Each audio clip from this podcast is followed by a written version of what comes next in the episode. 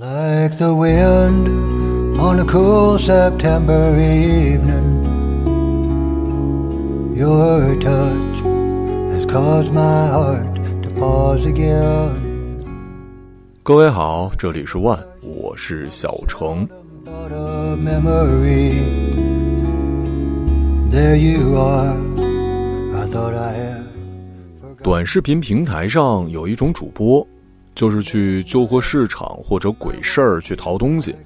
整个市场上卖什么的都有，大部分呢都是一些老物件儿，但是基本上吧，古玩字画比较少。简单来说，应该都是工业革命之后机器做的东西，只是年代比较久了。什么老游戏机、老缝纫机、老电话、老手表，他们很多甚至少了零件或者开机都困难。客观上，这些东西没有什么普世价值了。我相信这些老板当年也都是按照破烂收的。可为什么还会有很多像主播的这种人愿意用他们当年崭新的价格，甚至更大的价钱来买呢？因为某些东西的意义只属于某些人，某些人看起来无意义的事，却会让某些人眼里升起水雾。Like the rain, so sudden on a summer's day. These tears have caused my face to burn again. Like the hush just before the lightning comes. Here I am, lost in our same love, I guess. Is it right? Sadness have the final word. These eyes searching through the years. How I need to sleep with you this very night. Pretty blue, I never did stop loving you. Pretty blue, you told me you would never leave. So sad, all these lonely years.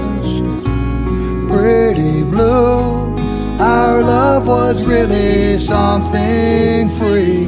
Your eyes were simply all so pretty blue.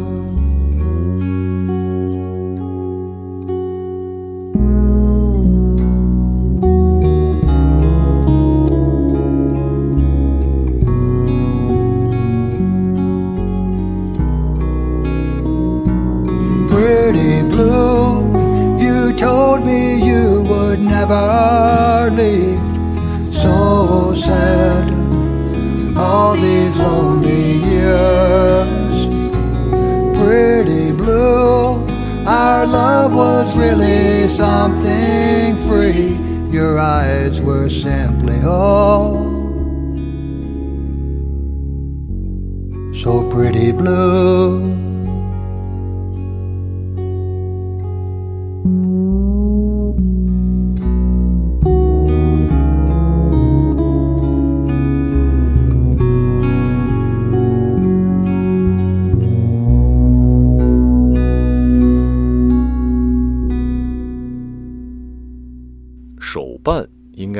小众喜好中最大众的一种了，因为这个入门比较简单啊，花费呢也是不同的收入阶层都可以入手的选择。当然了，在这儿作为很资深的人，一定会说，不是所有的东西都叫手办。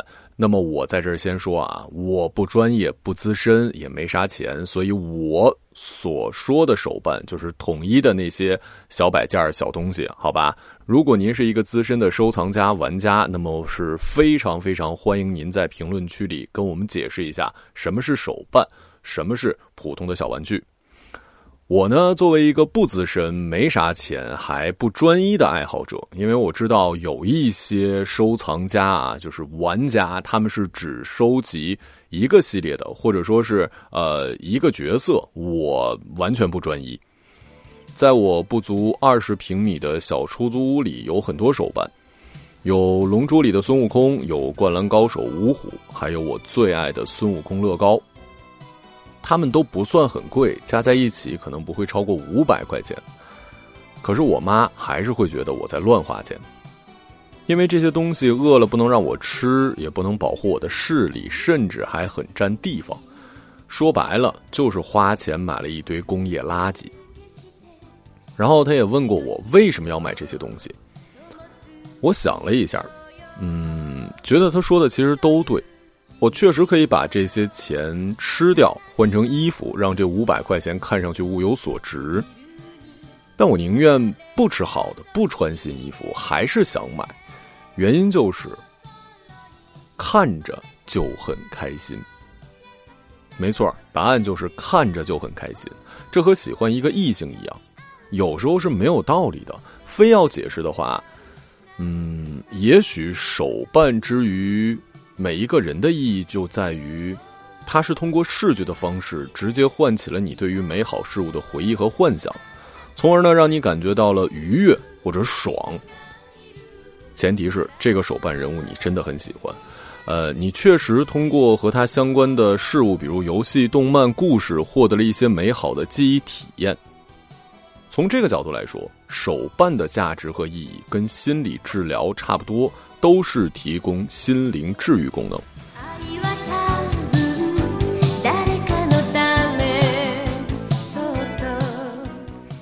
除了手办，还有一些很奇怪的发光的小摆件儿，不知道其他男生或者女生会不会刷到啊？我经常刷短视频的时候会刷到游戏房这个设置。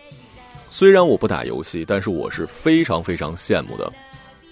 以前会觉得键盘带光亮啊，稍微有一点少年，或者说呃，跟我的已经这么大年纪不太符合。但是当一个男生看到一整个游戏房的时候，它有很多背光灯，就这个东西就会深深的吸引你。它有什么用呢？它也没什么用。我虽然没有游戏房，但是我也会把我的小房间有一面墙。呃，我会特意买了一个置物架，上面都是我的摆的各种各样的东西，然后我还特意用灯条把它后面做成了背光。这些东西到后面甚至都不会打开它。还有就是那种什么液晶的电子时钟啊，啊，它会亮啊，然后各种发光的，还有头文字 D 的那个场景，那个豆腐店前面停了一辆 A 一八六。就这些东西放在一起的价格应该有快三千块钱了。搬家的时候我也不确定是否能搬走它。还有一个东西就是我特别喜欢的钢铁之心，也就是钢铁侠的那个心脏的造型的。它有三种功能，在这不得不介绍，就是它可以呼吸，它可以常亮啊，它还可以闪来闪去的。这些东西在。很多人看来啊，我这不是男女歧视，就很多人，当然大部分是女生看来会非常之不理解这些东西有什么用。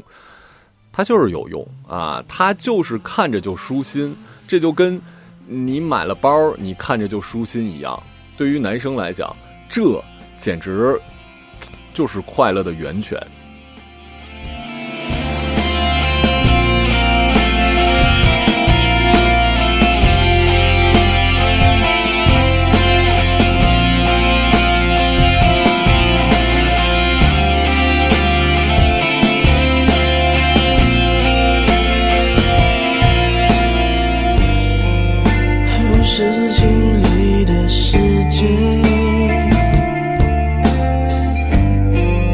这种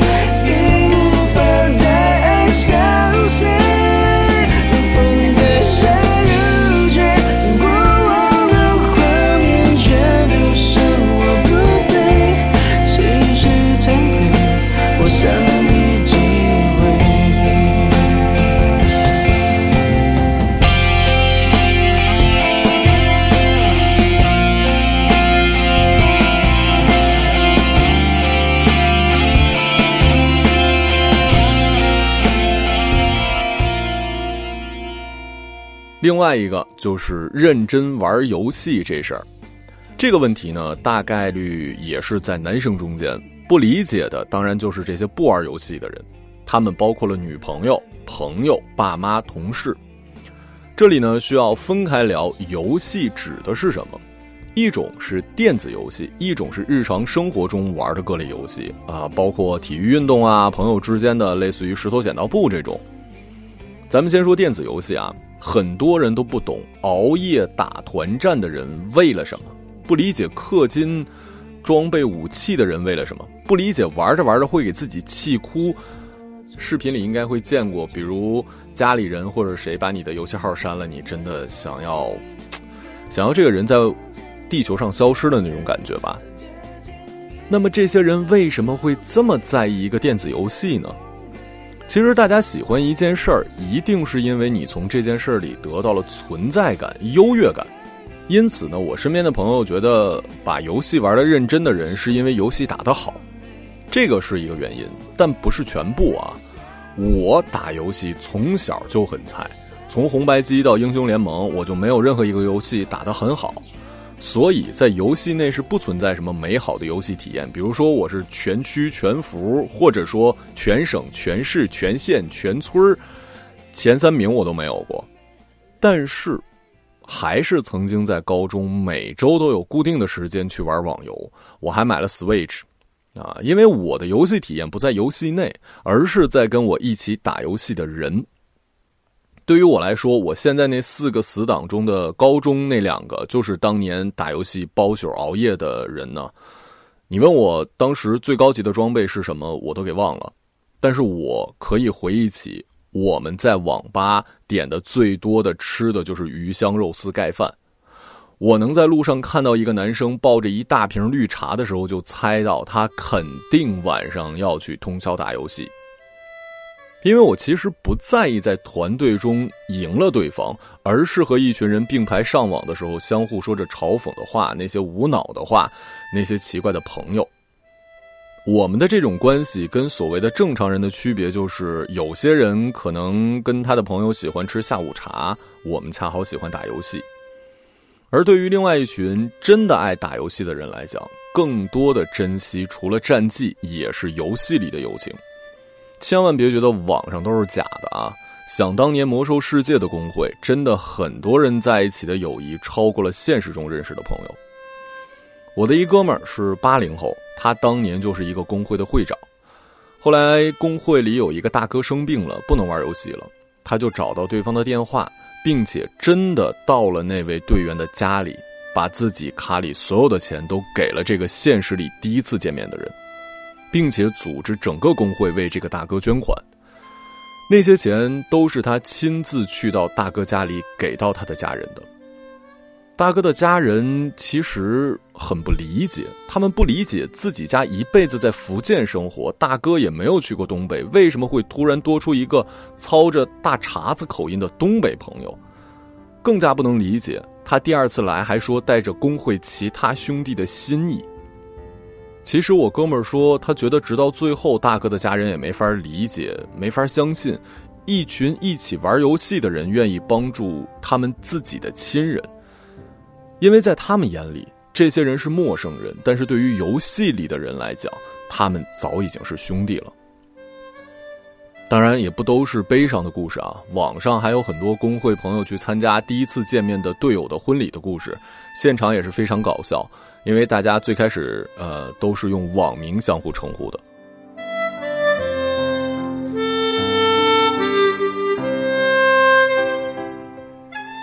所以游戏啊不只是游戏，只是一部分不擅长这个世界的人在另外一个世界的身份，在游戏世界里，所有的爱都会发生，只是很多人不知道、不相信罢了。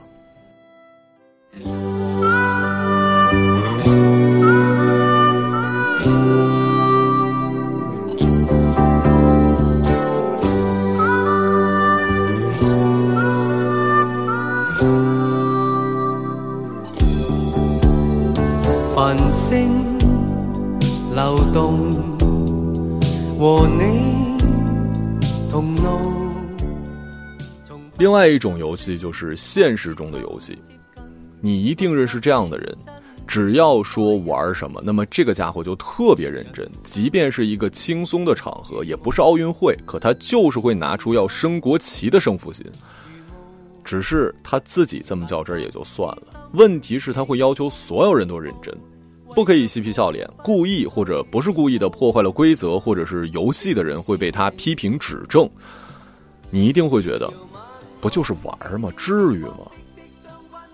我个人觉得啊，这要看你跟什么人玩，和长辈不至于，和领导不至于啊，因为你又不享受其中。但如果跟好朋友，至于。别跟我说不就是一游戏吗？那有必要每天想着吃什么？不就是吃个饭吗？房子遮风挡雨就好了，不就是个住的地方吗？你在不同环境里，就是要扮演不同的角色。你的生活也可以看成一游戏，你认真的对待 NPC 和自己，才是对游戏的尊重。你真觉得没必要，那咱就别玩了。呃，或者这么说吧，我们可以对于结果不认真，但是必须对于过程认真。简单来说，就是咱们说好了，输的人请大家喝星巴克，但是最后请我们喝了蜜雪冰城也是可以的。不过最后啥也不买啊，我接受不了。包括过年回家打麻将，我最受不了的就是家里人最后玩完出来一个长辈说一句：“哎呀，都是家里人，什么谁输谁赢的，都赢了。”这种就非常讨厌。本来也不是去澳门，这就是一彩头。如果游戏一点都不认真的话，那就真的没必要玩了。流动和你同路，从不相识开始心接近，默默以真挚待人。人生如梦，朋友如雾，难得知心几经风暴，为着我不。另外就是不算强迫症的一些只有自己觉得重要的东西，你比如说，有人就喜欢安静的一个人的时间。我在网上看到了这样的一篇文章：从十二三岁开始，如果能确定全天都是一个人在家，就会穿着舒服的衣服，窗帘一拉，灯光打开，彻底宅起来，手机调静音，看欧洲那种节奏很慢的文艺电影。饿了就煮碗面或者煮馄饨，这是我真正得到放松的方式，也完全没有办法邀请别人一起，因为在这个时间段里我不想交流。结婚之后，这样的机会越来越少，自己家有老公，回娘家有爸妈，就慢慢的喜欢上了自己去电影院看电影，无所谓什么片子，一般都是工作日的上午，几乎和包场差不多。自己买点零食，专注的看，专注的吃。电影结束，灯光亮起，好像睡饱了觉的那种满足感。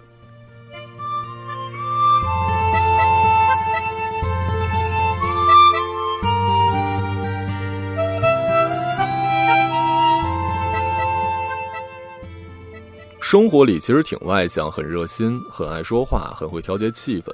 家人朋友有什么事儿都喜欢问我的意见，找我帮忙或者找我倾诉。和老公也是无话不说的那种。但是安静的自己的时间，就是我在给自己充电吧。人再外向也得花时间独处。其实他的这种感受，我曾经也有过。就是有些人就很希望能有一天完完全全属于自己。这对于很多人来讲是不重要的，或者对于单身的来说是完全不值得珍惜的。可实实在在的，这种时间真的真的很难得。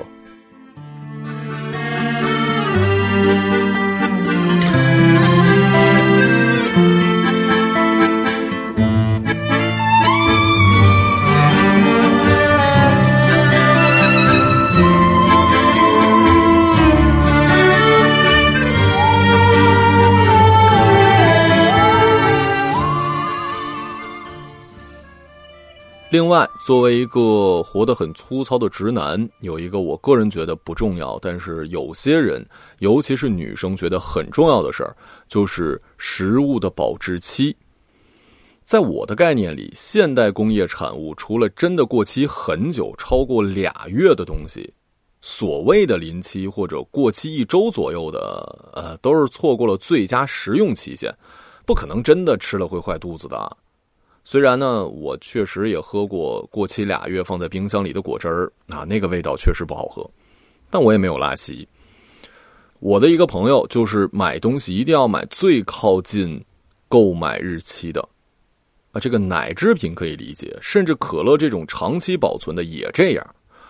我问他是不是因为小的时候和妈妈逛街被妈妈教育过，一定要买临期比较久的东西。他笑了笑说：“确实是一个女人教他的，但不是妈妈，是他的前女友。我们分手的那一天是愚人节，所以我一直当他是开玩笑。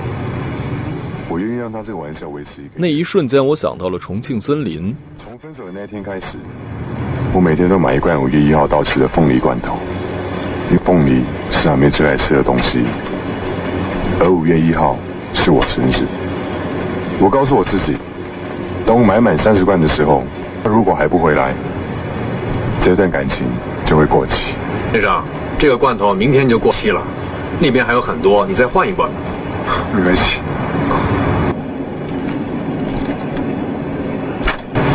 不知道从什么时候开始，在每一个东西上面都有一个日子。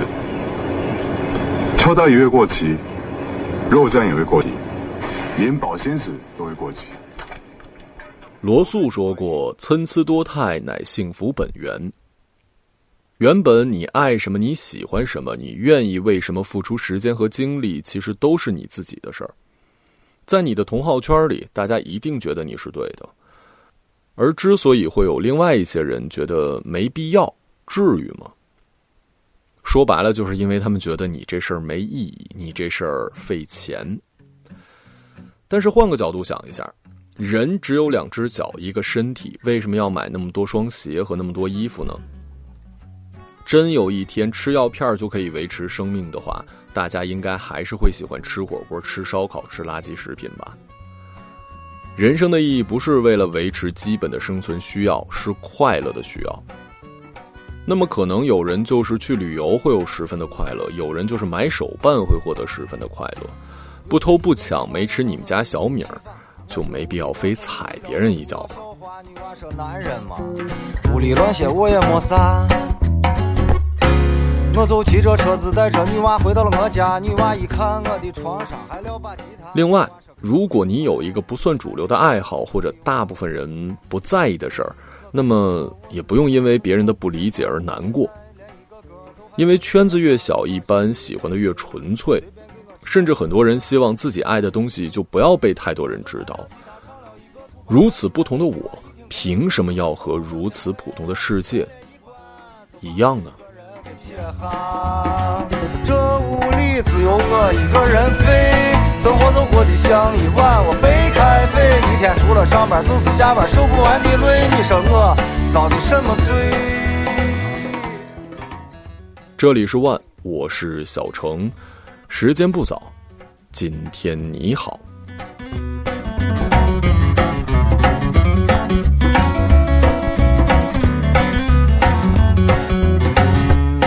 我赶紧说，我是姐，哈的根本就没时间发，到现在连一个歌都还没有学哈。女娃说对了些，随便给我唱一个啥。我就弹着吉他唱了一个土巴孩的眼泪，女娃一听赶紧说有事，她就要先回。门帘一关，就把我一个人给撇下。这屋里只有我一个人飞，生活就过得像一碗白开水。一天除了上班就是下班，受不完的累。你说我遭的什么罪？我能穿，我一个女娃都掉不下。我能穿，我当初就不应该学吉他。我能穿，我一个女娃都掉不下。我能穿，啊嘿。